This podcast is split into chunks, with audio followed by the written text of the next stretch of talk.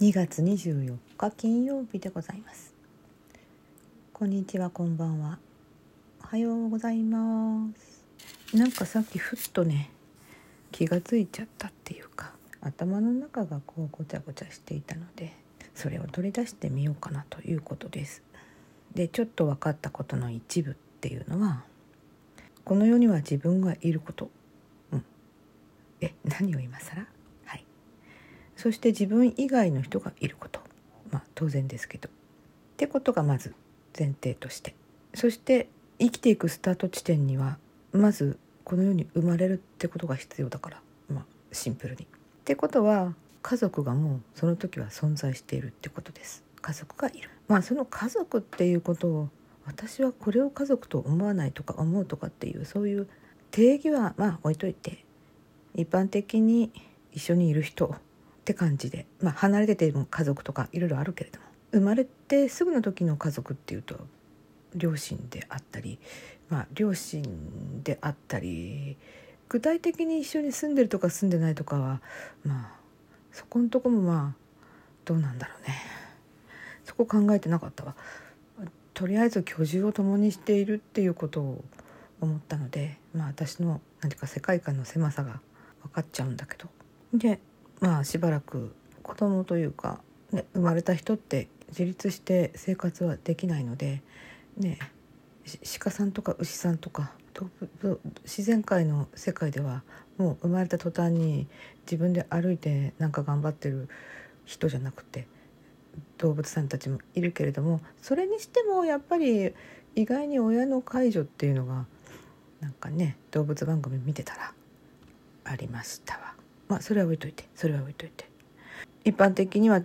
一定期間居住を共にしてきたんだよねってことがなんとなくね頭に浮かんできて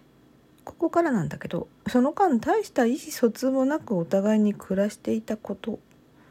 が分かった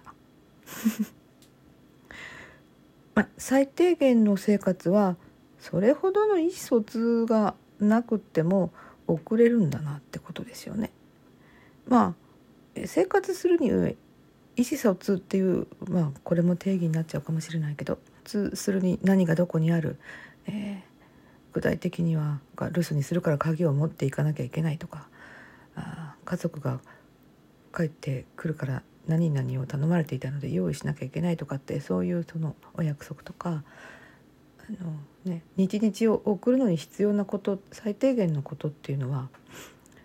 それ以上の意思疎通があってもなくても表面的に目下の目的が成し遂げられればそれで終了ってことになるからそこまで意思疎通しなくっても生活していけたんだなってまあ自分が思ったってことに気づいた。それその上ではそこに笑顔と信頼がまあ謎の信頼があるので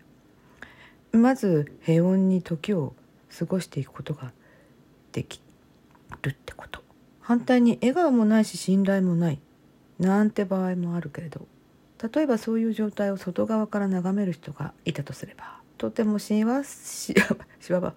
幸せな状況であるとは多分思えない。と笑顔と信頼は一応抽象的ななんていうかメタファーにもならないようななるような今は額面通り笑顔信頼額面通り考えてみると笑顔と信頼の代わりに仏頂面と疑いと怒りを抱えて生活するとする、えー、その上で自分としてのその今を生きるんであろうとすると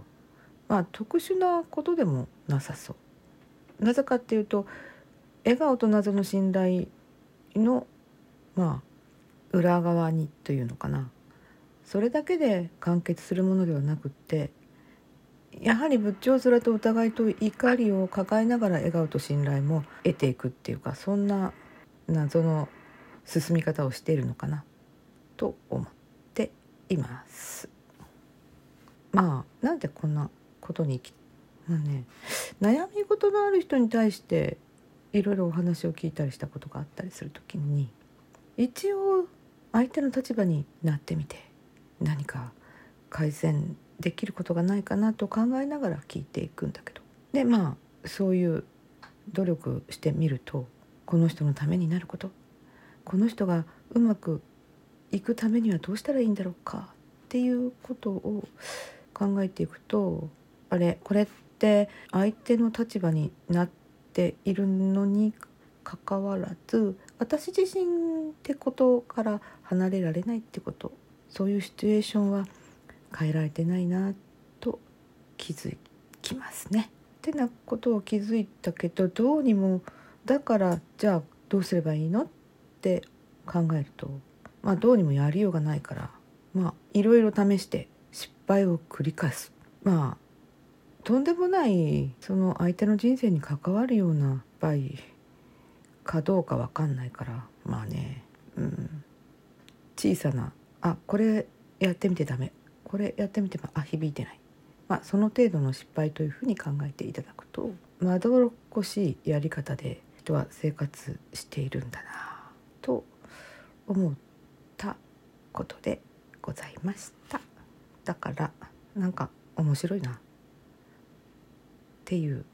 感想。そして